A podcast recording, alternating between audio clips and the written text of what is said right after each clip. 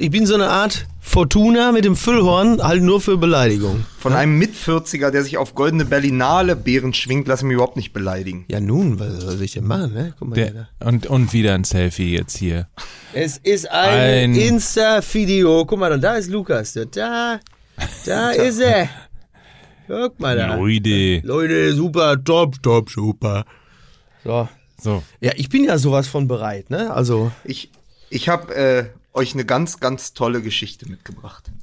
Gleich, gleich zum Anfang, gleich mit der Tür ins Haus. Ich war, ich war ja in Mikis Heimat am äh, Freitag und am Samstag im Ruhrgebiet. ja. äh, weil ich bin für äh, We Drive Football, für unsere Tailgate, bin ich äh, auf Schalke gewesen. Das werdet ihr dann am 3.3. sehen. Was macht ihr denn eigentlich? Mal, was treibt ihr denn da hinter meinem Rücken? Immer, ja, ich habe das hier für Tailgate gemacht. Ja, ja, nee, das ist- klar. das ist ich war die- für Tailgate, war ich. Im Jahr 2020 die Volkswagen Tailgate Tour ohne Mickey Weisenherz.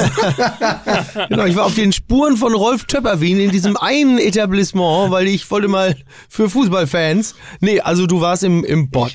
Ich war ähm, auf der Schalker Meile äh, in, in, in, in, Schalke Nord. Was ist denn die Schalker Die Schalker Meile ist äh, die Kurt-Schumacher-Straße, von der Berliner Brücke Richtung äh, Arena dann. Okay.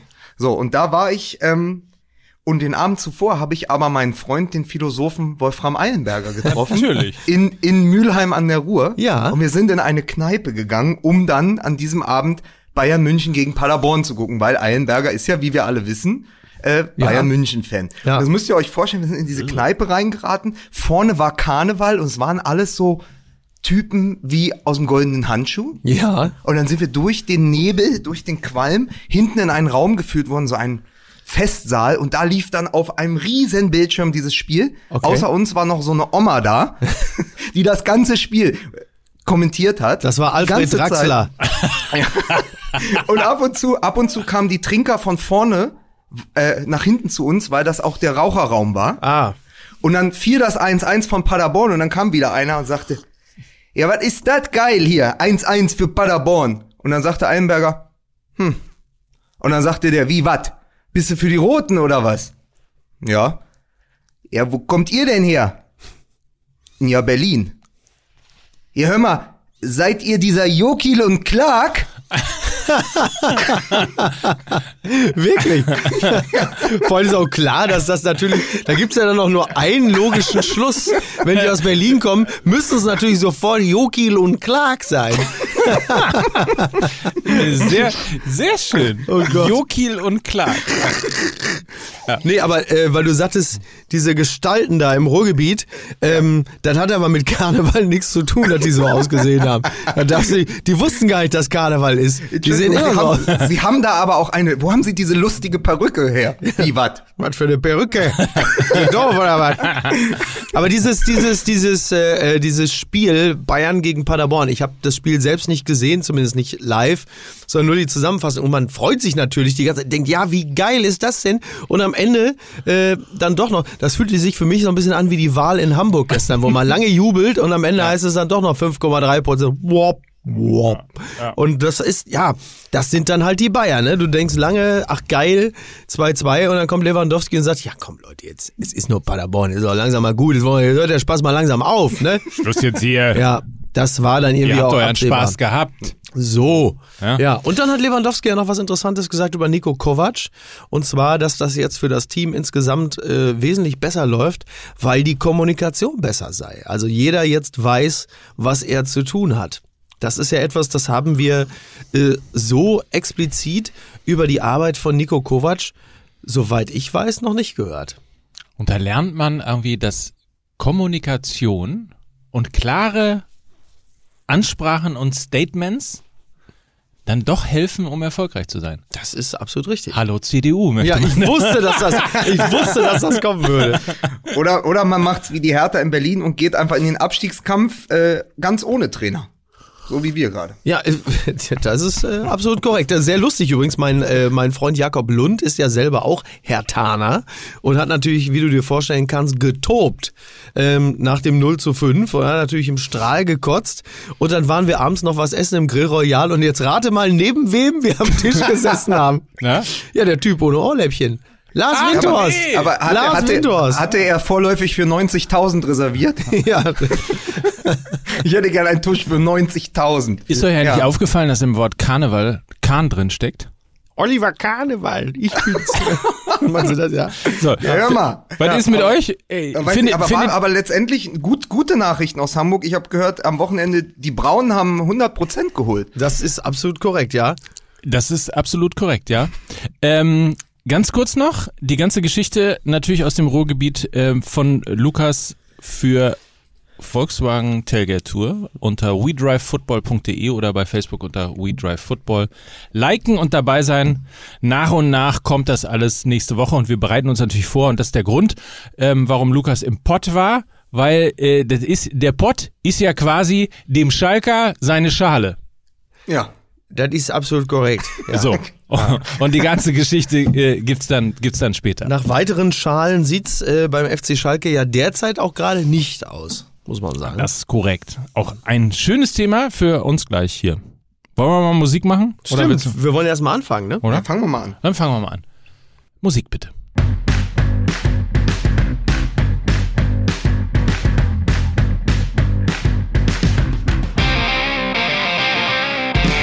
Und damit herzlich willkommen zu einer neuen Ausgabe von Fußball MML, dem Podcast, dem Fußball-Podcast eures Vertrauens mit Mickey Beisenherz. Ja, ich grüße Sie ganz herzlich.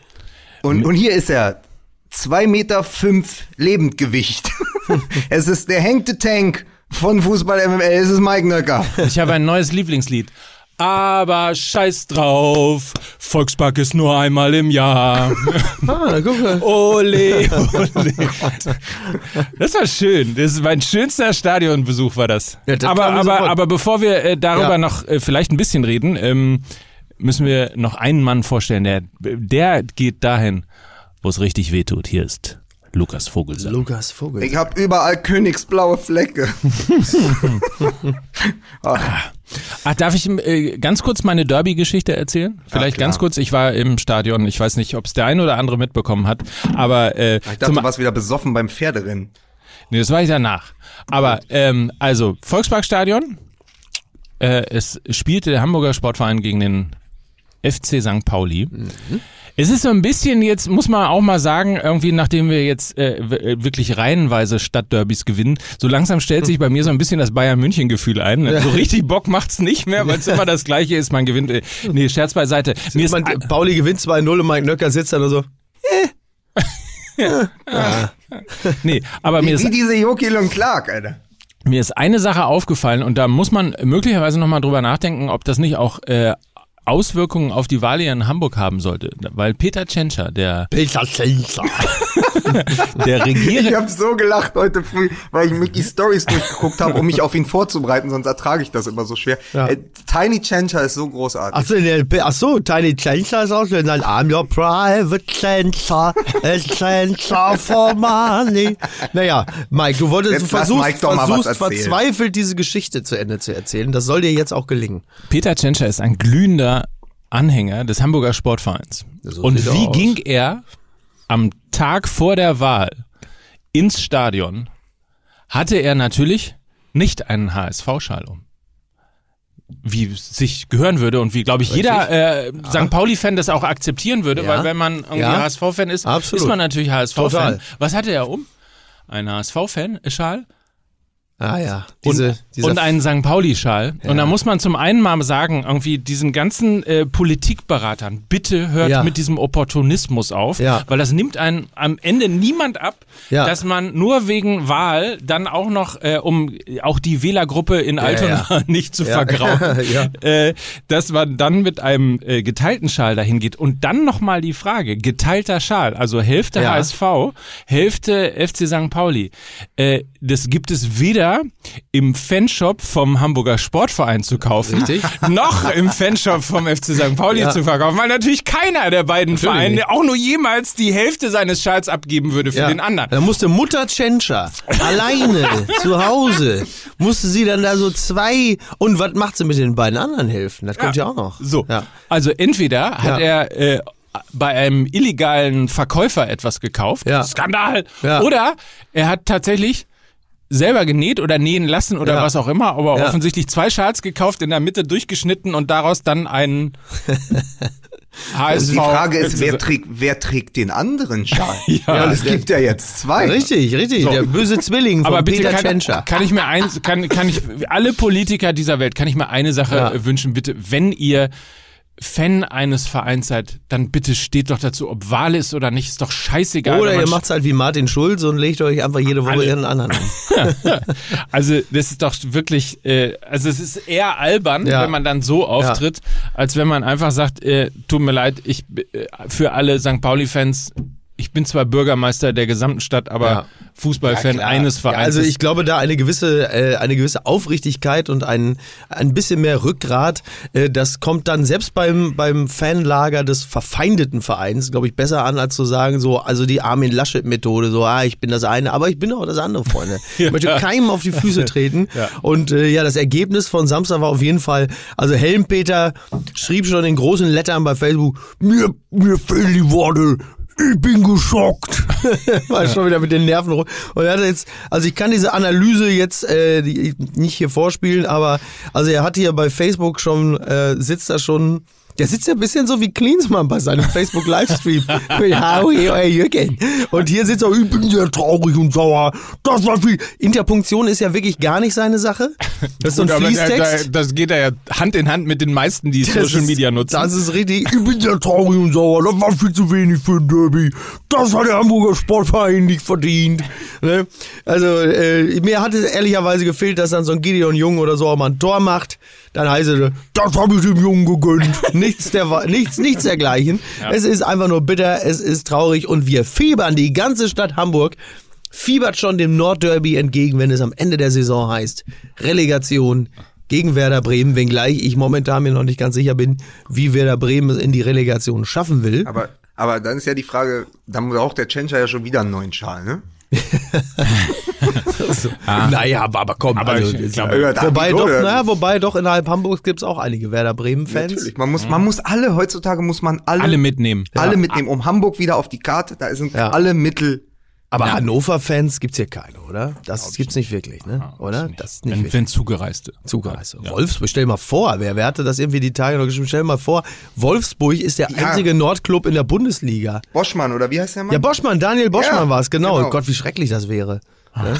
Denn wenn der, wenn, wenn der VfL Wolfsburg der Nordclub wäre der Bundesliga, das ist wirklich. Ja, Ja. aber dann, haben, dann hast du die Bundesliga, vor der wir immer Angst hatten. Leipzig ist der Ostclub Ja, und Wolfsburg ist der Nordclub. ja. Und dazwischen, der Rest wird dazwischen zerrieben. Wahnsinn, ne? Ja. Crazy. Nee, also das kann's wirklich Ja. nicht sein. Ansonsten äh, quasi posthum äh, ist dann ja Carmen Thomas nochmal äh, irgendwie gerecht worden. Carmen die ist, Thomas äh, lebt doch noch. Ich habe ja Man gesagt kannst du das mal anders anmoderieren, die Frau lebt doch noch. Ich habe doch gesagt das, quasi. Dieser Machismo. Mann, das dieser war nicht- St. Pauli-Machismo. Da gewinnt ihr einmal das Derby und dann kommst du mit so dicken Klöten Leute, hier das rein. war nicht bezogen darauf, ob sie noch lebt oder nicht lebt. Sie ist, Nein, aber- sie ist keine Moderatorin Sie- des sie wurde aktuellen geehrt. Sportstudios mehr. Ja, das ist, das, da, also darauf können wir uns auf jeden Fall einigen. das so. ist richtig. Also, Ja. sie wurde sozusagen gerecht, sagen wir mal so. Ja. Ne? Schalke 05.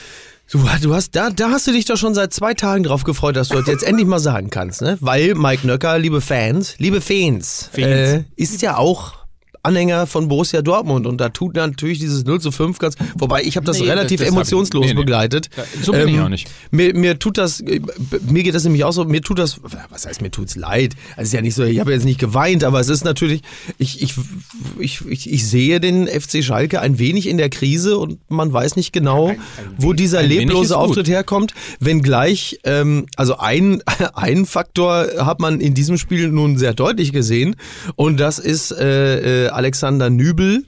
Heißt du Alexander, ne? Oder Ist das, ist das einer für Warum Bayern? schreist du denn so? Du schreist da so rein. Ist so, man kriegt ja einen ist- Schock, Dann wenn ist man. zu laut eingestellt. Pass auf, dann sag Vicky, du- ist das einer für Bayern München? So, das ist ja besser. Ne, Alexander Nübel hat natürlich jetzt das große Problem, äh, dass er äh, eben nicht als als äh, Nachwuchstorwart betrachtet wird mit noch vergleichsweise wenigen Bundesliga-Einsätzen, sondern halt eben, er wird jetzt gemessen an Manuel Neuer, der ihm zumindest an diesem Wochenende den Gefallen getan hat, jetzt auch nicht nur Bestnoten aneinander zu reihen, aber der Auftritt von Nübel war natürlich schon, also eine, es war eine extreme Unsicherheit spürbar, die erklärbar ist, logisch, wenn du ein, zwei Missgriffe äh, tust im Spiel und dann auch noch gepfiffen wird, entsteht natürlich eine sehr große Unsicherheit und die summiert sich dann und am Ende kommt dann so eine Leistung dabei raus. Und ich fürchte, in den nächsten Wochen wird es vielleicht nicht ganz so dramatisch wie am letzten Spieltag, aber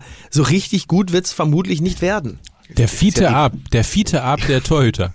Ja, nee, wirklich, ja. Kriegt Alexander Nübel die Bayern-Flatter. Ja, ja. So, so sah es ja auch aus. Aber ich meine, du, du weißt, du bist eine Mannschaft, da, da steht eine Mannschaft auf dem Feld, die in der Hinrunde wirklich alle überrascht hat und wo dann schon die, die Träume von Europa keimten. Und dann schießt du in den letzten fünf Spielen nur noch ein Tor. Also weißt du, gegen Leipzig, es wird richtig, richtig schwer, wenn du ein frühes Gegentor bekommst. Ja. Und nach 55 Sekunden zieht Sabitzer ab. Das ist jetzt ein Ball. Der hatte knapp 100 Stundenkilometer. Es war jetzt Ja. auch war ein ziemliches Geschoss.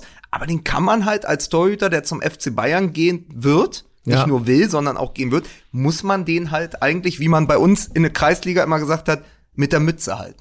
Ja, vor allen Dingen auch diese etwas seltsame Bewegung dabei. Ne? Das also hat mich auch ein wenig, ein wenig irritiert.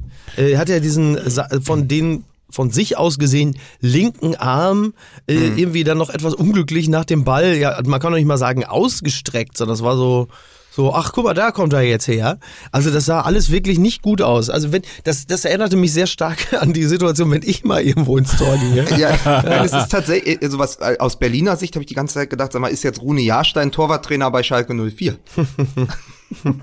das, ist ja, das ist ja wirklich, das ist, ey, das war jahrelang einer der Top drei Keeper der Liga in Ja, Berlin. Und der haut sich jetzt einfach jedes Wochenende plus Pokal die Dinger selber rein. Also, da ko kommen wir nicht mit Nübel, äh, wir haben mit dem Norweger genug Probleme. Ja, aber da siehst du, da siehst du, ähm, Fußballer sind Menschen, keine Maschinen. Und der Fußballfan hat das an diesem Wochenende wieder überdeutlich gesehen. Die Schalke Arena ist nicht Westworld. Wobei das bei Westworld wäre es ja auch eine Maschine, die plötzlich unkontrollierbar, von daher passt es ja schon wieder. Und, und da wird vor allen Dingen abends der ganze Schrott wieder zusammengebaut und ist am nächsten Tag wieder fit. Also, Stimmt, du hast recht. Meinst du, meinst du, muss bei Nübel muss einfach nochmal einer an die Platine ran? Gut, ob man das jetzt auf Nübel direkt persönlich Ja. beziehen muss, Doch, doch. Lassen wir mal, äh, lassen wir mal hin. Äh, aber um die ganze Dramatik noch mal ein bisschen Ja. zu verdeutlichen, dass die fünf Spiele, von denen Lukas gerade eben gespielt, äh, gesprochen hat, ähm, man hat gewonnen, Freitagabendspiel war es, glaube ich, gegen Borussia Mönchengladbach 2 zu 0. Danach verloren 5 zu 0 gegen die Bayern, also 0 zu 5. Dann, glaube ich, gab es ein 0 zu 0. Das einzige Tor, das sie in den fünf Spielen geschossen hatten, haben sie beim 1 zu 1 gegen Paderborn geschossen. Wer hat das Tor gemacht? Äh, das weiß ich nicht. Warum? Was, Meist, was meist trifft das, was, Zerda. Meist, also Stimmt. da kann man nicht, da liegt man oft. was ist das für eine gemeine Fangfrage? Nee, auch? nee, nee, ich wollte es wirklich nur wissen. Wir sagen einfach ja- Serda. Ser Serda oder äh, Kabak. Oder Kutucu. Ne? Ja. Ja, nee, Das ist der einzige, das ist doch nur, das Also sagst du jetzt so, nur, weil das der auf. einzige Schalker ist, den du noch kennst. Äh, Auf eines kann ich mich festlegen. Burgstaller war es nicht. ja. Leider. Was, Burgknaller. was total gemein ist, aber das, äh, das ist äh, Das ist so ein wie Spieler, wenn man bei, wenn man mit in dem ich den, ein bisschen mitleide. das ist Ja. so wie wenn man in den Nullerjahren gesagt hat bei Arminia Bielefeld, also Markus Schuler hat auch nicht getroffen. Markus so ist Schuler. das in etwa. Markus Schuler ist doch der ungefährlichste Bundesliga-Profi aller Zeiten, glaube ich. So Leute, ihr wisst doch immer alles. Ihr habt doch, ihr habt doch von Fußball irgendwie die, die, Monst die Ahnung. Monster-Ahnung. Äh, Was ist los? Woran liegt das? Was ist passiert auf Schalke? Ist das ist so, so eine so eine Nübel-Geschichte zieht sich das so weit rein in die Mannschaft, dass sich, dass sich das Ganze alles irgendwie zersprengt? Ist das sind die auf einer Welle gefahren, wo sie mehr gespielt haben oder oder wo sie erfolgreicher waren, als sie von der Substanz eigentlich her? Ich glaube, äh, ich glaube letzte, also ich glaube nicht, dass die die große Nübel-Verunsicherung äh, jetzt da ist. Man, man hat aber auch nicht so ein richtig so ein, so ein, so ein Aufbäumen erkannt. Das ist ja eher was so ein bisschen seltsam ist. Ne, es ist jetzt ja nicht so, dass man das Gefühl hat, dass sie jetzt so so unglaublich wollten.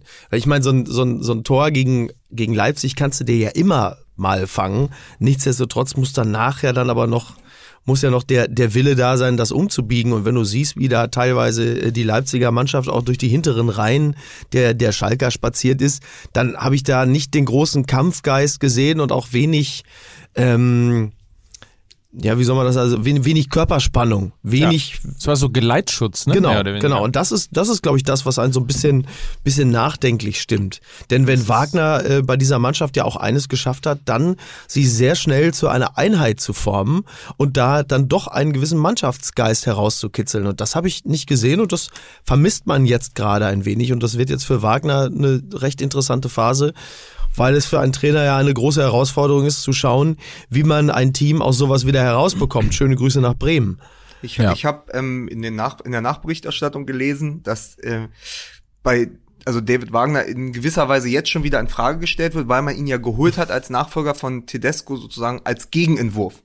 Also als das Positiv, das Negativ von dem, was Tedescos Arbeit äh, ausgemacht hat. Und darum ging es ja in erster Linie, Schalke attraktiver werden zu lassen und vor allen Dingen äh, eine bessere Balance zwischen Offensive und Defensive herzustellen. Weil defensiv standen sie unter Tedesco ja bisweilen ganz gut. Es ging ja auch darum, torgefährlicher zu werden. Jetzt Ja. werden ihm natürlich diese fünf Torlos oder diese äh, fünf Spiele, in denen nur ein Tor gefallen ist, direkt angelastet. Und das geht dann so weit, dass dann äh, natürlich sofort gefragt wird, ist der gar nicht der Trainer, zu dem er gemacht wurde in der Hinrunde? Das ist dann für mich aber eins davor, dass sie sagen, ist er vielleicht gar nicht der Trauzeuge von Jürgen Klopp gewesen? So. Also, das ist so, weißt du, erst wird die Geschichte erzählt, David Wagner sorgt für Zusammenhalt im Team, ähm, stellt eine ganz neue Lust am Fußball auch her auf Schalke. Und ich meine, das ist ja nicht vorbei. Ich habe die ja noch vor zwei Wochen gesehen, äh, gut, gegen Hertha, aber trotzdem haben die in der zweiten Halbzeit wirklich herausragenden Fußball gespielt, vor allen Dingen in der Offensive und haben sich nochmal aufgerafft. Also da ist ja durchaus ein Spirit in der Mannschaft. Ich glaube einfach nur, es ist das alte Ding.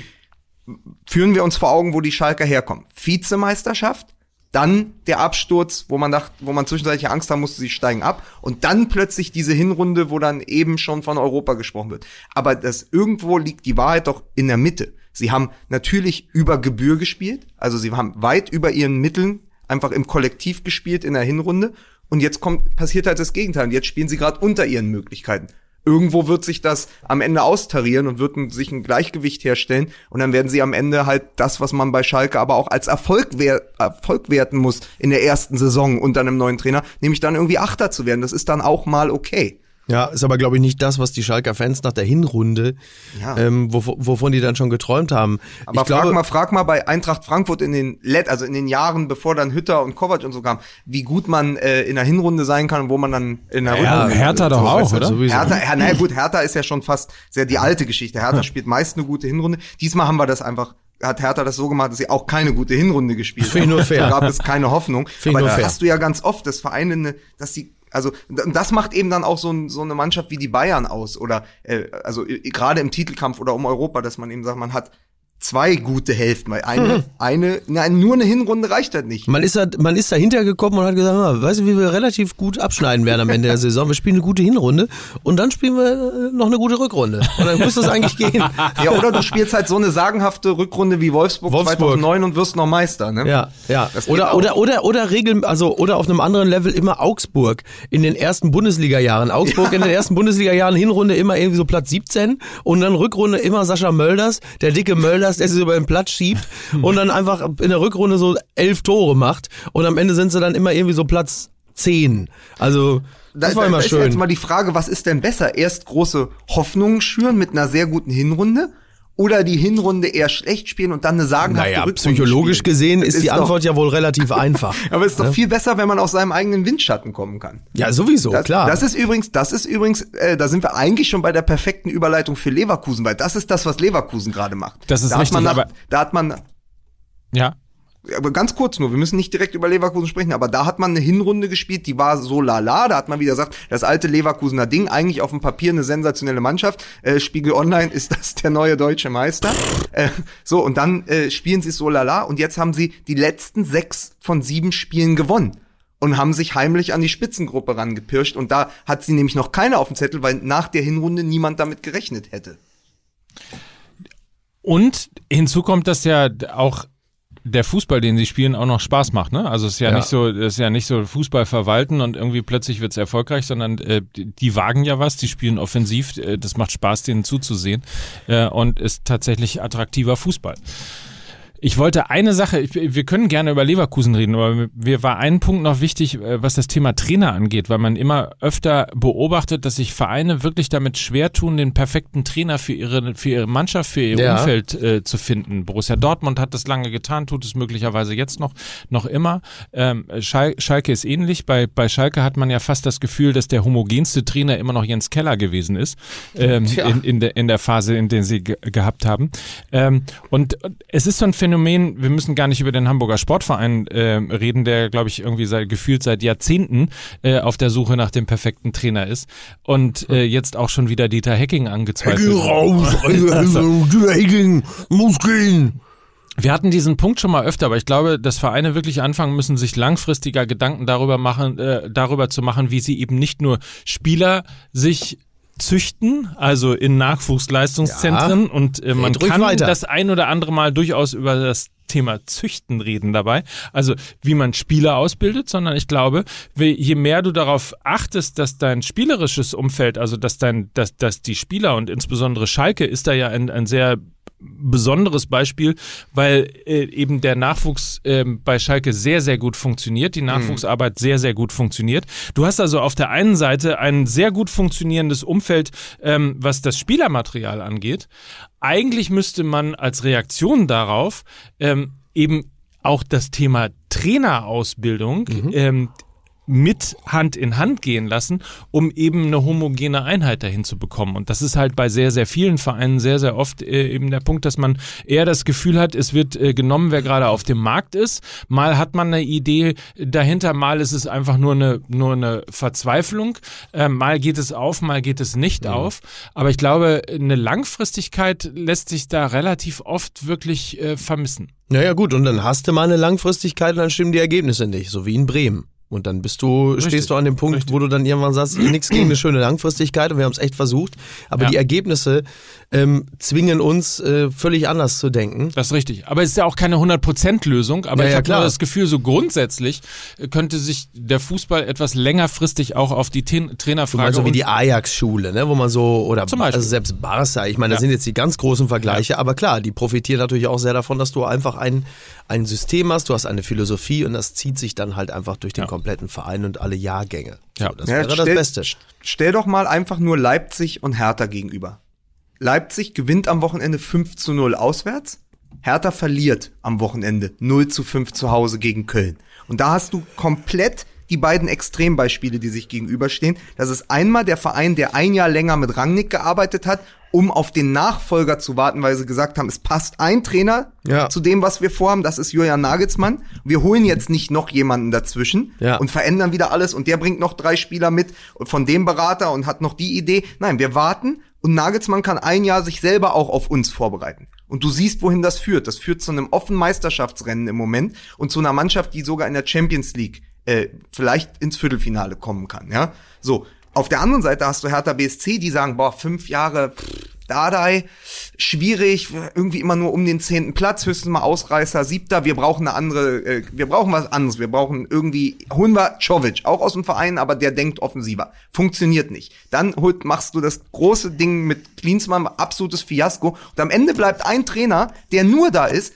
weil er mit Jürgen Klinsmann befreundet ist und Klinsmann ihn als Assistent geholt hat und der muss jetzt einen Kader verwalten, der eigentlich für drei verschiedene Trainer zusammengestellt wurde Ja. und hat selber aber überhaupt keine Idee, weil er vorher äh, weder in Bremen noch in Ingolstadt gezeigt hat, dass er ein Erstligatrainer sein kann und er ist ja letztendlich die ärmste Sau auf dem- die ärmste Ja, ja. Sau auf dem Platz. So, aber Nuri kann am wenigsten für das, was da passiert, weil er natürlich auch überhaupt äh, nicht der Trainer ist für diese Mannschaft. Und dann Genau. siehst du, was passiert und dann gehst du mit dieser kompletten Führungslosigkeit in den Abstiegskampf, während die Leipziger mit dem Wunschtrainer um die Champions League mitspielen und Ja. um die Meisterschaft.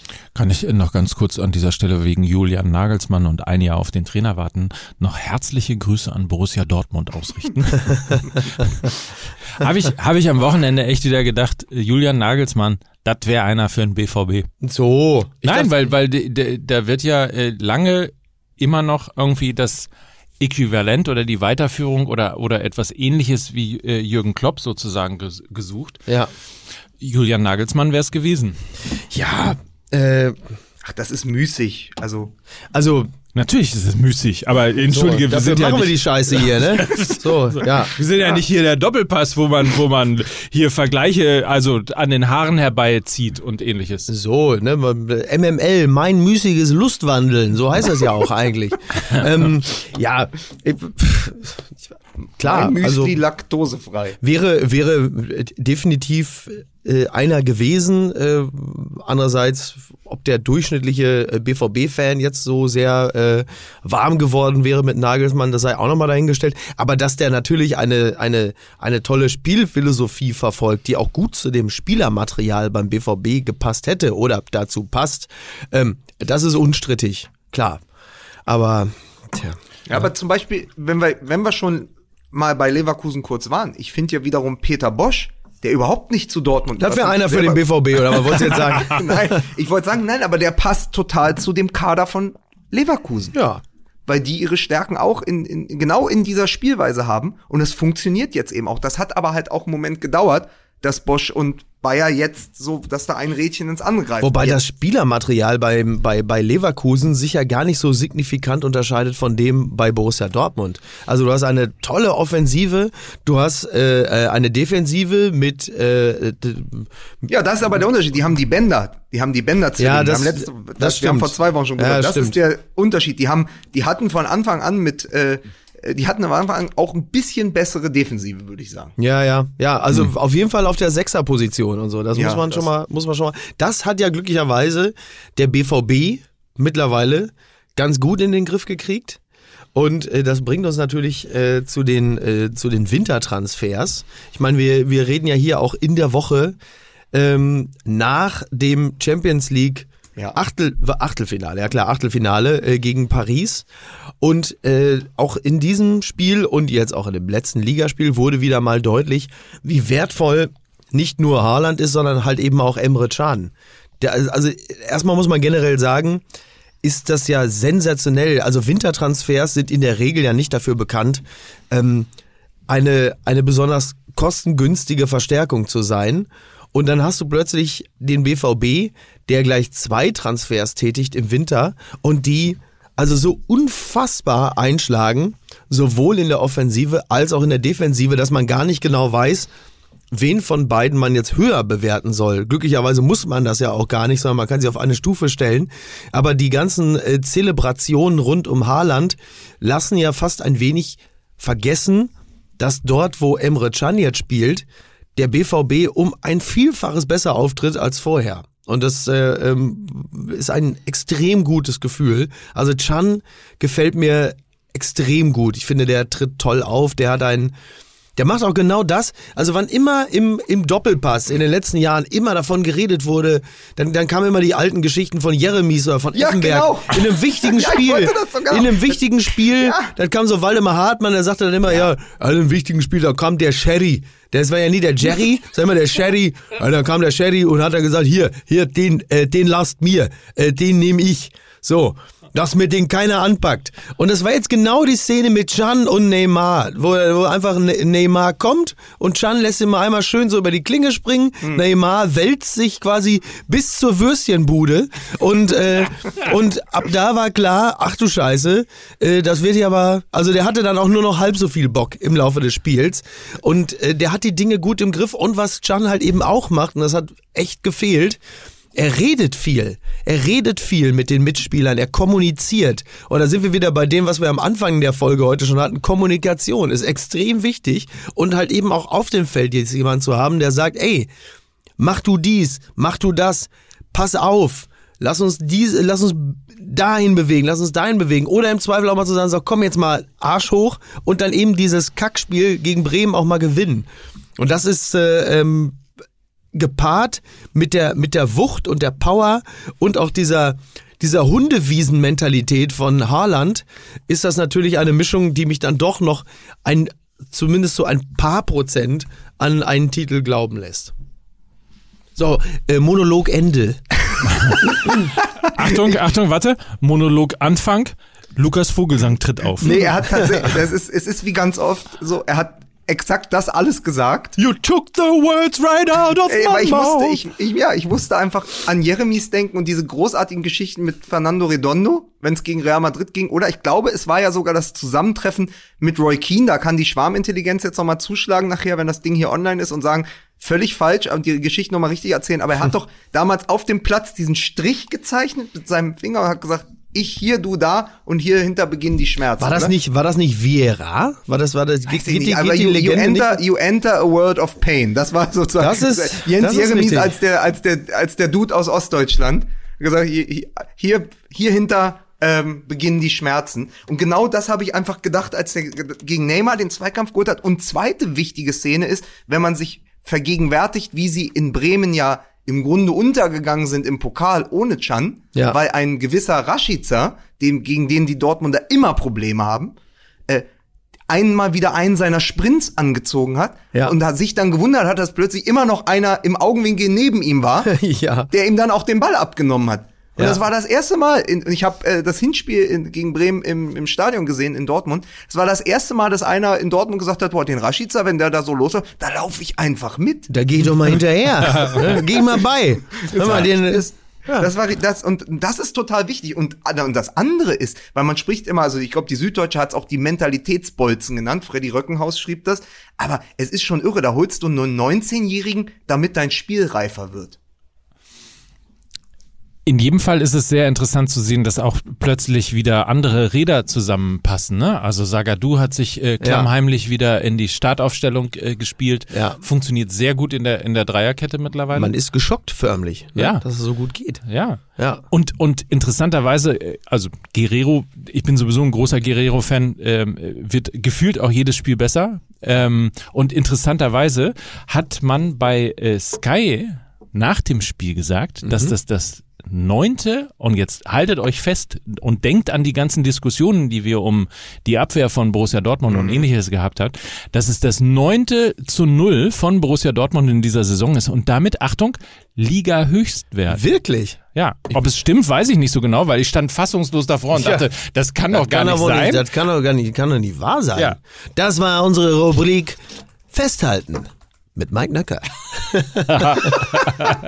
Ja, aber, aber vor allen Dingen, wenn man sich, wenn man sich dann überlegt, das ist ja die große Balance, die wir immer eingefordert haben. Sie haben ja einen Rekord aufgestellt mit jetzt, äh, die, die Bayern haben auch äh, 65 Tore, aber sie hatten äh, vor dem, vor dem Spieltag hatten sie ja 63 Tore in 22 Spielen. Das war irgendwie ein Bundesliga-Rekord. Und wenn du aber Ein- dann ein noch BVB-Rekord, so viel wie nie. ein BVB, Ja. BVB-Rekord. Da siehst du, da habe ich, da, hab- das habe ich dann falsch mitbekommen. Äh, ja, aber auf jeden Fall so viele Tore als Borussia Dortmund wie nie. Aber dann gleichzeitig diese weiße Weste. Und das Ja. ist dann die Mischung, wo du tatsächlich wieder ein äh, Titelkandidat sein kannst. Ja. Machen wir uns nichts vor. Also wir reden uns jetzt im Mund fusselig. Das nächste Spiel wird dann, wird dann natürlich direkt wieder so eine 1 zu 3 Niederlage. So völlig Ah, Favre Frage ist, haben, haben wir, wie im Internet geschrieben wurde, Neuer Voodoo-mäßig dazu gebracht, so Harakiri rauszulaufen gegen Paderborn? Waren wir das? Ja. Ist das unser Fluch gewesen? Haben, wir, haben wir wieder, haben wir wieder der, zu viel der Fluch gelobt. nach vorn war das bei ihm. Ja. Ja, ja. Ist, das ist übrigens gemein. Äh, Stehe ich vorm Stadion, also will, Ja. will reingehen Ja. und äh, treffe Florian Lechner, ein ehemaliger St. Pauli-Spieler und Ja. ein paar Jungs drumherum noch und sag, ah, heute irgendwie, ich habe hab kein gutes Gefühl. Antwort, naja, dann gewinnen wir ja klar. Wo ich denke, irgendwie, was für eine Unverschämtheit. Ja, so weit so weit hat sich das schon durchgesprochen, Ja, ja. dass wenn ich ein schlechtes Gefühl habe, dann, und das ist so wie bei deinem Vater, der irgendwie reich geworden ist, äh, Lukas, dein Ja. Vater ist reich geworden, weil er immer gegen äh, MML Sportwetten Ja, platziert so, hat. so macht man das. Also das ist ja bei mir auch. Bei mir hat Werner Hansch angerufen und Michael, ich brauche ein paar Euro, gib mir mal die Tipps, wie das Wochenende ausgeht. Ich muss meinem Booker Bescheid sagen und alles, was du mir rätst. Das Gegenteil wird getippt und schon muss ich, kann ich dem Bossbach die Kohle zurückgeben. Das ist auch bitter, ey. Das verstehe ich ja gar nicht, aber das ist ein anderes Thema. Was Ähm, denn? Ja, Werner Hansch ist doch angeblich pleite. Ach so. Das Ist weißt der du gar nicht. Jahr im Nein. Dschungel? Ja, ist das der dann ist- nächstes Jahr im Dschungel? Ja, wahrscheinlich auch, was eine Vorstellung. Ein Tausendfüßler. Und er schuldet Bosbach Geld? Ja, Wolfgang Bosbach hat doch, ähm, also die, die, also angeblich, beziehungsweise es scheint wohl zu stimmen, dass Wolfgang Bosbach Werner Hansch 5000 Euro geliehen hat, weil Werner Hansch ihm irgendwas erzählt hat von einem Verkehrsdelikt und da muss er irgendwie Strafe zahlen. Dann stellte sich aber raus, diese 5000 Euro wurden dann anderweitig ausgegeben und dann stellte sich heraus, dass Werner Hansch wohl mehreren Leuten, also angeblich Gerüchte, äh, Geld schuldet. So, also die mehr, die mehr geht, Werner Hansch sei pleite. So, toll, ne? Tatzen. Ja. Das sind, das sind ja eine neue. Da fällt mir, bei, bei Pleite fällt mir noch die BZ-Schlagzeile des Wochenendes ein zu Hertha BSC. Peinlich Pleite. Gegen So, Köln. Die Ja. peinlich pleite. Und was sagt dazu eigentlich der Uerdingen-Russe? Übrigens, sehr, sehr schön. Da hatte mich Tommy Schmidt darauf aufmerksam gemacht, dass die äh, Facebook-Seite von äh, dem, ich zitiere ebenfalls, dem 1860-Scheich, Hassan Ismaik, das soll wohl immer sehr lustig sein, weil er nach dem 1860-Spiel ähm, auf seiner Facebook-Seite immer wirklich eine grammatikalisch und sprachlich insgesamt also blitzsaubere Leistung wenn er wirklich immer analysiert, so, liebe 60er, das Spiel heute, das war wieder ganz interessant, hier auf der Position, das war ganz gut. Und da hätte man die Laufwege, die haben nicht ganz, also wirklich in blitzsauberen analytischen Deutsch. Und du weißt halt einfach, Ismaik spricht vielleicht, sagt noch guten Tag und äh, tschüss. Und ansonsten spricht er Von Null Deutsch und die Ja. ganzen und die ganzen 60er schreiben immer drunter, danke Hassan, vielen Dank, das hast du wieder toll geschrieben, das hast du Ja. toll geschrieben, super, gut, dass du dich kümmerst. Und dann warte, achso, und, und ich glaube, drunter steht dann immer noch, einmal 60er, immer 60er. Es ist ja ein offenes Geheimnis in, in, bei 1860, dass Sascha Milders diese äh, Natürlich. betreibt.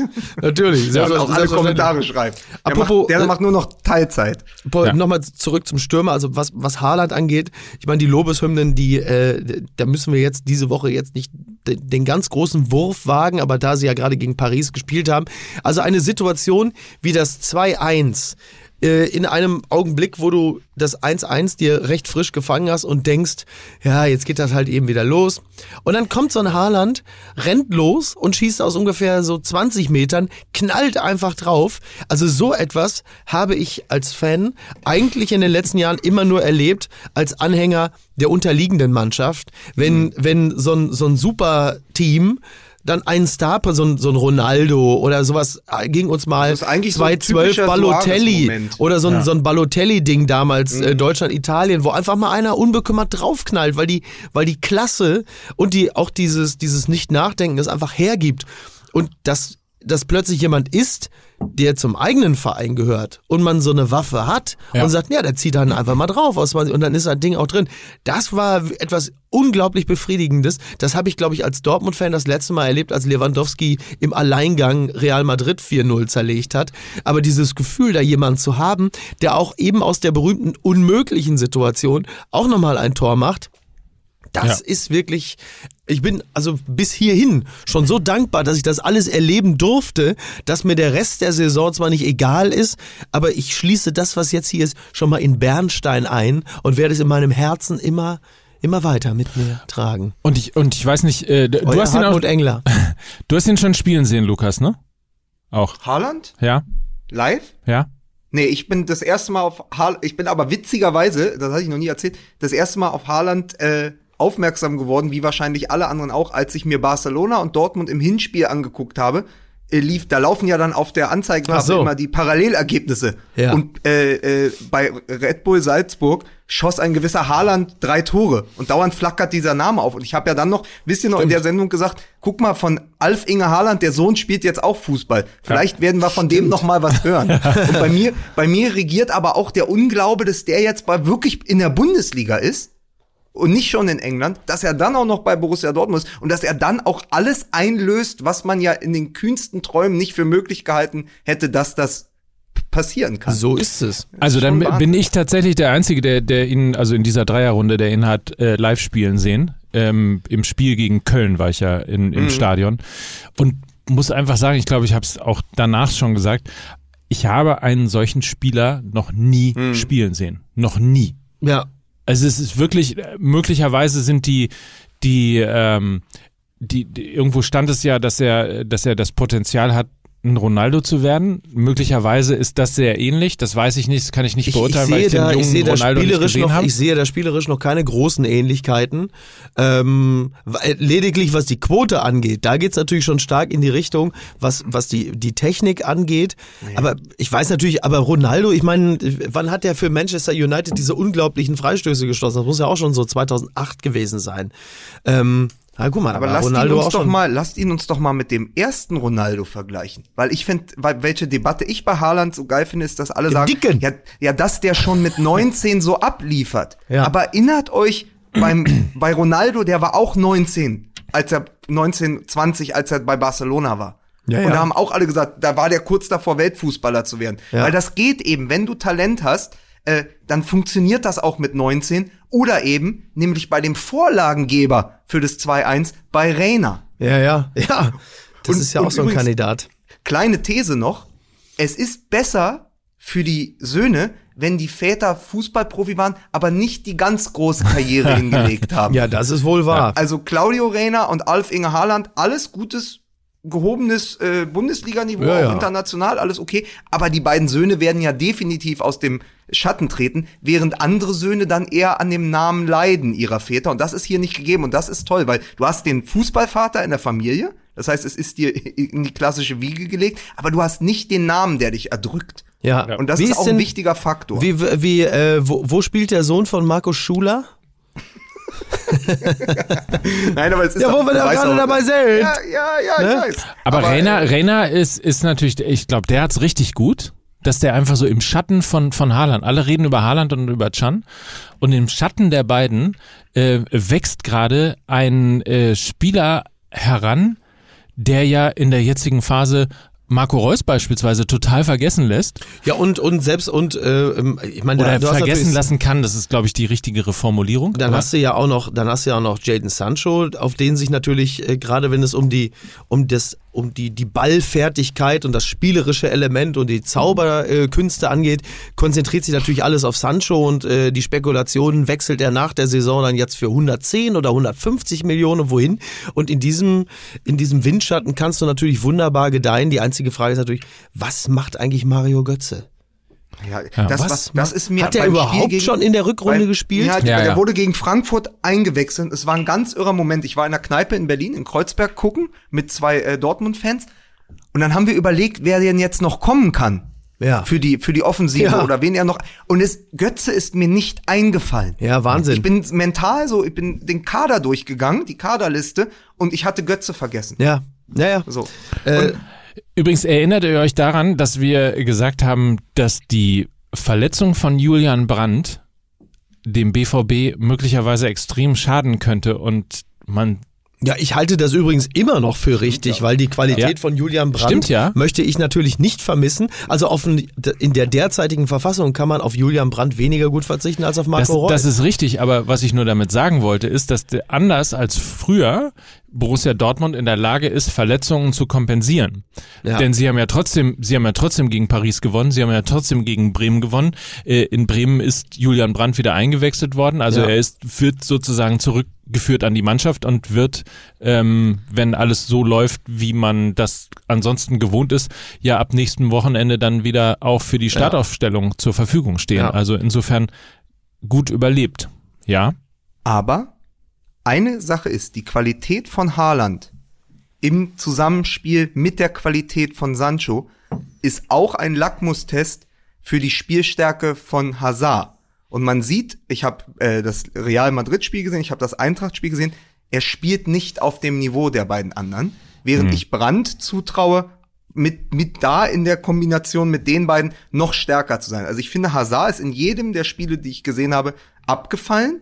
Und das ist einfach äh, eine ganz interessante Personalie, weil ich glaube, äh, dass wenn Brandt zurückkommt, auch Hazard erstmal nicht mehr spielen wird. Aber das ist mir aufgefallen. Also genauso wie äh, die ganze Mentalität und die Körpersprache äh, von äh, Haaland unmittelbar gezeigt hat, wie wenig Anführer ein Neymar ist in der direkten Gegenüberstellung. Im Spiel gegen Real Madrid hat man in der eigenen Mannschaft gesehen, dass Hazard nicht die Wege mitgehen kann von, von einem äh, Haaland und von einem äh, Sancho. Und übrigens noch mein äh, Freund, der Philosoph Wolfram Eilenberger, hat jetzt angeboten, dass man die nach diesem Monstersprint gegen Real Madrid, wo Sancho ja den Ball Ja, ja. kurz am 16er bekommt und Sancho ist kein langsamer Spieler. Ja, das ist und richtig. Haaland läuft am Fünfer los und nimmt ihm auf 50 Meter 75 ab und ist vor ihm am anderen Strafraum. Und äh, daraufhin hat, genau. Hat, und dann hat Eilenberg gesagt, ab jetzt heißen die Laufwege von Haaland nur noch Hurtigruten. Das stell ich mir auch schön vor, ey. Du und Eilenberger, wie ihr da Alter. sitzt, ey. Wirklich, das, die Wortspielhölle. Einfach die absolute Wortspielhölle. Ich kann mir richtig vorstellen, wie dieser Schalker, der kurz in diesen Raum reinkam und da sagte hier Jokil und, und, und, Clark. und Clark. Der hat, glaube ich, eine halbe Minute da gestellt, wie so ein Ruri dann so ist, der da erstmal Kippe raus und sagt, ich hör mir mal an, was die da wohl so zu erzählen haben. Der, ist, der hat sich mit Schlaganfall, hat er sich nach einer Minute getrollt. Ja, aber kann, kann das auch kommen davon, dass er die Kippe, während er Eilenberger anguckte und dann sagte, was seid ihr dieser Joki und Clark, bis auf den Filter weggeraucht hat, wie in so einem Close-Up bei Bang Boom Bang Ach so. von, von Ralle Richter. So. Kannst du, also, Ja, ja, das ist und das dann Ruhrgebiet. nur noch, und da glimmt sogar der Filter und dann erst weggeschnippt, ne? Ja, mit ja, mit ja. der Frage. Ja, so ist das. Übrigens, weil wir das Thema äh, Bayer Leverkusen kurz angerissen haben, ist übrigens interessant, dass man Bayer Leverkusen immer nur kurz anreißt, weil man auch irgendwie so, bitte. ja, äh, guck mal, die sind sehr erfolgreich. Ah, super. Ja. So, neues Thema. Das ist doch aber unser heimlicher Redaktionsleiter CT8 hat ja gesagt, wie kann es sein, dass die so wenig Beachtung finden in dieser Ja. Rückrunde? Ja, ja. Interessant wird sein, und auch das gab es schon lange nicht mehr in dieser Bundesliga-Saison, dass du möglicherweise äh, eine sensationell gute Rückrunde spielst, ähm, so wie es Le Leverkusen im Moment gerade tut. Und am Ende kommt doch nur die Europa League dabei raus. Ja, oder vielleicht doch die Meisterschaft. Ne? So. Ja, sie sind ja nur sechs Punkte hinter Ja, den Bayern. Ja, stimmt ja pass mal auf, dann machen sie es plötzlich Ja. wie, dann gehen sie den Wolfsburg-Weg und am, am Ende, patsch, ist plötzlich Leverkusen Meister. Was wäre das denn für, also wenn natürlich nicht passiert, ist Leverkusen, äh, Geschwafel eines Geisteskranken, aber theoretisch, ähm, aber theoretisch. Aber man muss, man muss einfach sagen, wenn man von den, von den Sprints und den Zweikämpfen von Emre Can spricht, muss man auch sagen, Pass des Spieltags äh, vor dem 1-0 durch Diaby, Kai Havertz. Ja. Das ist wirklich, also da ist auch jede Spekulation gerechtfertigt, ob das der nächste deutsche Weltstar wird. Ja. Wie der den Ball mitnimmt, ein Blick und dann genau in die Schnittstelle, der klassische fantastisch. tödliche Pass. Das ist zum Zungeschnalzen. Ja. Das ist wirklich, also das, da, da hast du das gesehen in nur einer Szene, die dauert vier Sekunden und du siehst alles, was diesen Spieler ausmacht. Ja. So, was war noch? Wir müssen noch über, wir müssen noch Aber wir müssen die, noch über Mönchengladbach wir müssen noch reden, ne? über die völlig geisteskranke Pseudo-Loyalität der Borussias sprechen in der, in der äh, Causa Hopp. Ach so, ja. und, und wir müssen aber auch über die völlig geisteskranke Einordnung äh, in, in den äh, Medien und diskutierenden Medien danach sprechen. Also ähm, Ja. die Geschichte ist, es wurde ein Plakat hochgehängt mit äh, Dietmar Hopp im Farben, Fadenkreuz. Dietmar Hopp, wer ihn nicht kennt, ist der Mäzen beziehungsweise Förderer oder Großmacher der TSG Hoffenheim. Ähm, ja. Und Wobei man der- sagen muss, Diet, äh, Dietmar Hopp äh, Plakat mit Fadenkreuz ist voll 2010, ne? voll, voll 2010. Das ist richtig. ähm, ist ein bisschen, also die Geschichte ist ja, wenn ich es richtig verfolgt habe, die, dass es vor ähm, dem Thema Borussia Dortmund, zu dem ich gleich nochmal komme, gar keinen Beef gab zwischen Borussia Mönchengladbach-Fans und dem Thema TSG Hoffenheim. So, jetzt gab es aber ähm, eine Kollektivstrafe, Ja. Dinge, die ja von Reinhard Grindel abgeschafft worden sind. Also es gab eine. Die Älteren werden sich erinnern. Es gab eine Kollektivstrafe gegen äh, Borussia Dortmund. Die nächsten zwei Auswärtsspiele ähm, darf der BVB nicht mehr äh, mit Fans anreisen, weil es eben diese Schmähungen und äh, diese Beleidigungen und eben dieses Fadenkreuz-Plakat ähm, Plakat gegeben hat gegen Dietmar Hopp. Gibt So, es eine richtig. größere Strafe im deutschen Fußball, als nicht nach Sinsheim fahren zu müssen? So, und jetzt gab es wohl, so interpretiere ich das zumindest, eine Art Solidaritätsbekundung der äh, Ultra-Fanszene von ähm, Borussia Mönchengladbach. ja. Und während des Spiels wurde eben dieses Plakat hochgehalten. Ja. So. Dann wurde das Spiel unterbrochen von Dr. Felix Brüch. Doktor. Das ist geil, ne? Das, im, das, Brüch. das im, im Fußball, wenn, wenn, wenn man Doktor im Fußball ist, ne? Ja, das ist diese, das ist diese deutsche in den, sich in den Staub werf Mentalität, wenn einer einen Adels- oder einen Akademikertitel hat. Das ist auch wirklich, das ist auch wirklich diese, diese, diese Rosettenwurmartige Unterwürfigkeit, die auch die Karriere von Eckart von Hirschhausen erst ermöglicht hat. Dr. Eckart von Aber Hirschhausen. dann hau dich schon mal, hau dich schon mal in den Sand, äh, Beisenherz, weil ich mache seit Jahren das Fußballquiz bei der Sportbildung. Ich bin Dr. Ball. Das stimmt, ja, ich doch auch. Da fehlt immer die eine Frage. Eine Frage. So ich eine hab's ein einziges Mal geschafft. In einem, mein, meine Freundin ist Zeuge, in einem Café in Köln bin ich einmal Fußballprofessor geworden. Aber man muss sagen, im Mittel bin ich Dr. Ball. Naja, auf jeden Fall, äh, apropos Unterwürfigkeit, ähm, es wurde, das Spiel wurde unterbrochen. Ja, ja. Ja, geil. Ähm, was, glaube ich, im deutschen Fußball äh, so in der Form äh, nur mal bei Pyro gemacht worden ist, wenn es ein bisschen heftiger wo- geworden ist. Aber äh, zum Beispiel, wenn es Schmähungen oder gar Beleidigungen oder rassistische Ausfälle gegeben hat, ist es meines Wissens nach noch kein einziges Spiel unterbrochen worden. Ich packe das nur in einen kausalen Zusammenhang, Ja. weil natürlich im äh, Doppelpass und in all diesen ganzen, äh, äh, diesen ganzen äh, Diskussionsgeschichten Ja. sofort äh, wirklich lachhafte Analogien äh, in Zeiten von Hanau. Hanau, Ja. äh, und so weiter und so fort hergestellt wurden. Ja, ja. Und das macht's natürlich so total absurd, weil auf der einen Seite klar, so ein Fadenkreuz-Ding äh, Ding ist natürlich äh, geschmacklos, man kann das auch geschmacklos finden, äh, man kann auch die Art und Weise, wie Dietmar Hopp ähm, beleidigt worden ist, geschmacklos finden. Man kann sich auch vor ihn stellen, aber das jetzt wirklich ernsthaft. Äh, Also wir hätten, man muss allerdings auch fairerweise sagen, äh, in einem anderen Kontext, das muss man dann natürlich auch wieder dazu sagen, bei einer Pegida-Demo hätte man das den Leuten natürlich nicht durchgehen lassen. Äh, wenn da irgendjemand im Fadenkreuz gewesen wäre, dann hätten wir uns natürlich auch aufgeschwungen zu sagen, okay, das ist jetzt äh, äh, nicht, nichts Geringeres als ein Aufruf zum Mord. Im Fußballstadion ist es, glaube ich, nochmal vielleicht ein bisschen der, der gnädigen Dummheit äh, diverser Ultras zuzuschreiben. Der Einwurf ist richtig, aber ich, ich sage ja auch nicht, dass es nicht geschmacklos ist. Ich finde Es ist nur die auch Einordnung rasend, zu sagen. ist auch rasend dämlich, aber es ist dann doch irgendwie eine, eine etwas, also eine etwas krude Interpretation von Fantum und eine sehr, sehr, also um es mal wirklich extrem wohlwollend für diese Ultras zu beurteilen, äh, eine sehr seltsame Auslegung von Humor und äh, Naja, es ist, es ist ja, es ist moralischer Verwurzelung äh, im Traditionsvereinswesen. Ja, ja, aber sie haben ja, sie haben ja das Fadenkreuz als, als transparent, als Plakat hochgehalten. Dann noch Hurensohn, tra Hurensohn-Transparente und noch eben dieses Kollektivstrafen abschaffen. Das heißt, es ist ja eine klare Solidarisierung, aber auch ein Zeichen an DFL Ja, und ja. DFB und Ja, ja. sonstige und zu sagen, pass auf, nicht mit uns, das sind unsere Freunde, ne, die Ja. anderen Ultras äh, bei Borussia Dortmund. Und das ist eben schwierig, weil da würde ich zumindest von den Ultragruppen ein bisschen Finger, da sind wir wieder beim Klassischen, wir reden so viel über Fingerspitzengefühl. Ja. Aber so kurz nach Hanau und bei dem, was bei Dortmund alles passiert ist, weil die Geschichte ist ja auch, äh, da hing äh, zu Weihnachten, als sie gespielt haben, da stand da, wir wünschen allen ein frohes Fest und dir dein letztes, Dietmar Hopp. Ja. So, sag mal, da, weißt du, da muss man doch sagen, okay, das geht den Schritt zu weit, das ist ja, hat ja auch nichts mehr mit Humor zu tun. Oder mit irgendeiner, wir haben ja über die Schickeria in München gesprochen, Ja, wo ja. die Transparente sinnvoll genutzt wurden. Das geht ja weit darüber hinaus. Das ist eine äh, Kaprizierung auf eine Person, ja, und im, im komplett Negativen. Und dann gibt es ein, dann gibt es ein Urteil. Und natürlich ist es immer schlecht, Kollektivstrafen zu verhängen. Aber was willst du denn da machen in diesem Fall? In Ja. diesem Fall sage ich, okay, dann, dann, dann ist, müssen halt alle anderen drunter leiden, damit es dann vielleicht eine Gruppe mal versteht. Ja. ja.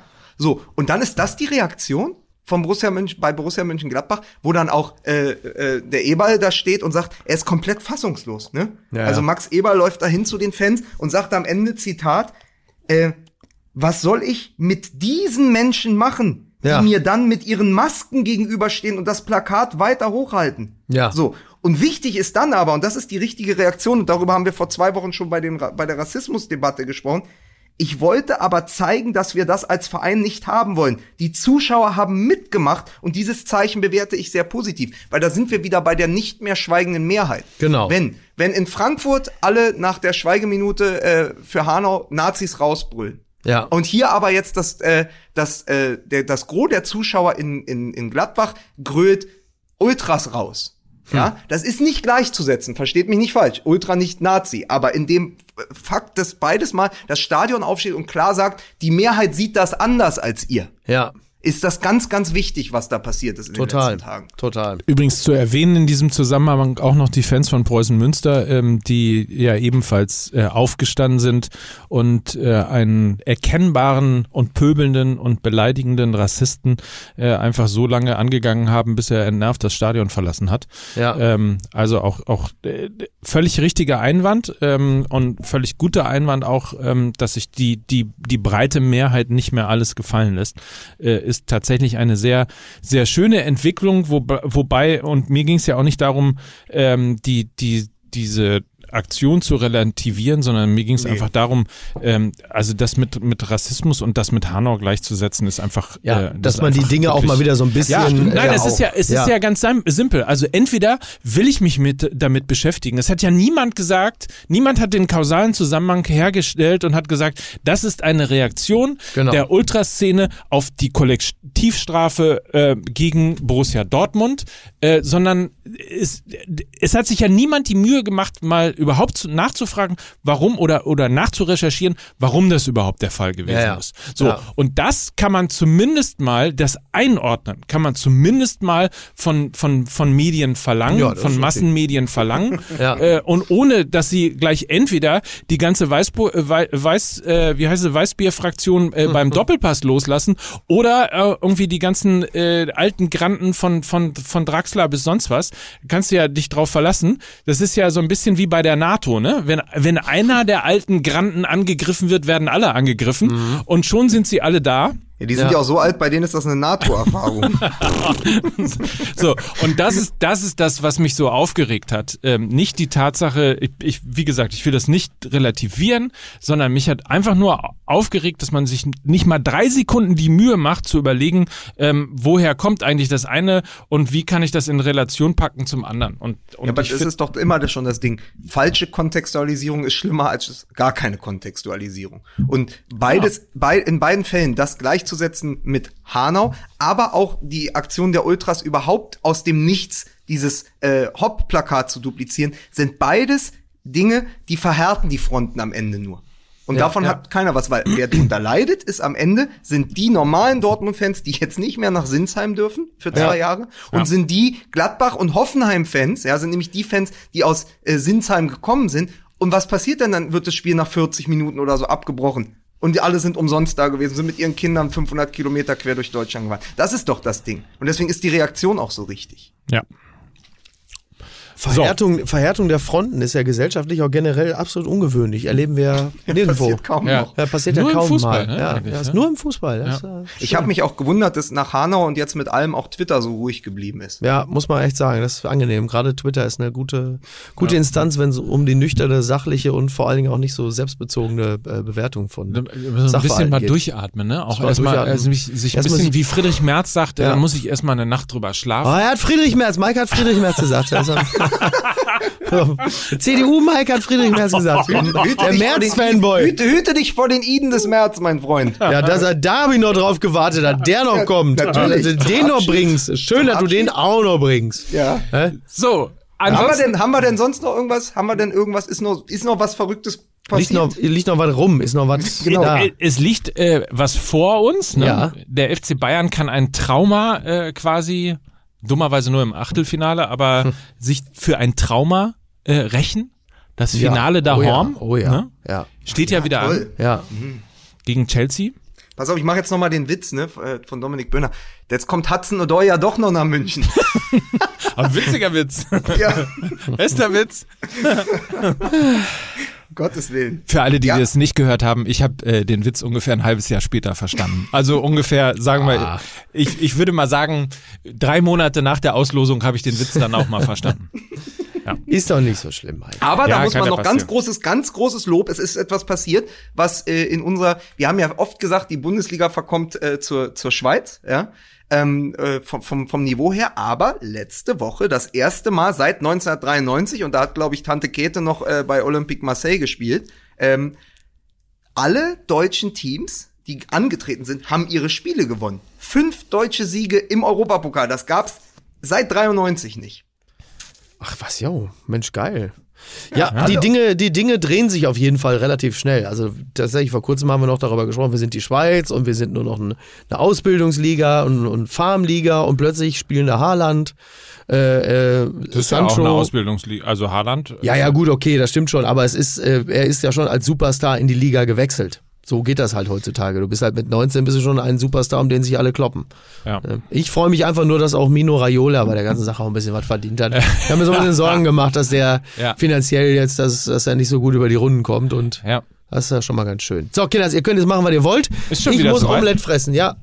Ja, Jetzt, hast du, jetzt, jetzt verpasst du mein schönes, zum Abschied mein schönes Peter Ahrens Zitat von ja, das Spiegel will ich natürlich Online, noch aber- hören. Ja, bitte. Nee, komm, hau Äh. Peter Ahrens hat nur gesagt, um das nochmal äh, in die richtige Perspektiven äh, zu rücken, äh, die, äh, die Leistungsstärke in der Bundesliga. Er sagt, äh, jemand wie Angelino, der seit er gewechselt so. ist in der Winterpause von Manchester City zu Leipzig und da äh, komplett Stammspieler ist und auch eine Wahnsinnspartie äh, gespielt hat gegen Leipzig, hat gesagt, dass der keine Chance hat, bei Manchester City sich durchzusetzen, Hm. aber gleichzeitig beim Titelanwärter äh, Stammspieler und Leistungsträger wird auf Anhieb, zeigt dann doch noch die Unterschiede zwischen der Bundesliga und der Premier League Ja. vom Leistungsgefälle her. Ja, Ja. gut. Ja, Na gut. Ja, Manchmal so, sind's nochmal zur Einordnung. dass wir hier nicht, ich gehe hier nicht euphorisch raus, da hab ich keinen Mein Bock individuelles Schicksal äh, soll sich entscheiden und zwar direkt an der Pfanne, wo es Omelette gibt. Versteht ihr? Die, die Bettpfanne. Die Bettpfanne. Dein, Das ist, mein, dein, das ist mein Fetisch, das ist mein Fetisch. Ich lasse mir jetzt im Club von Kalle Schwensen im Keller, lasse ich mir ein Omelett machen und zwar aus der Bettpfanne. Ja, ja aus So. der alten Bettpfanne von, äh, von Ronald Schill. Lass ich mir schön ein Omelett machen. so, So sieht's nämlich aus. interessant. Ich wollte, ich, Und zwar kommen die Eier, diese von der, von das, das Roland Schill Omelett und die Eier, die kommen vorher erst in so einen Topf, da kommen noch Gewürze rein und dann wird er nämlich durch so einen Trichter, kommt er in die Pfanne und weißt du durch welchen Trichter? Lukas sag's. Nee, komm, mach einfach. du sollst Trichter gnadenlos. Von was? Der Trichter gnadenlos. der,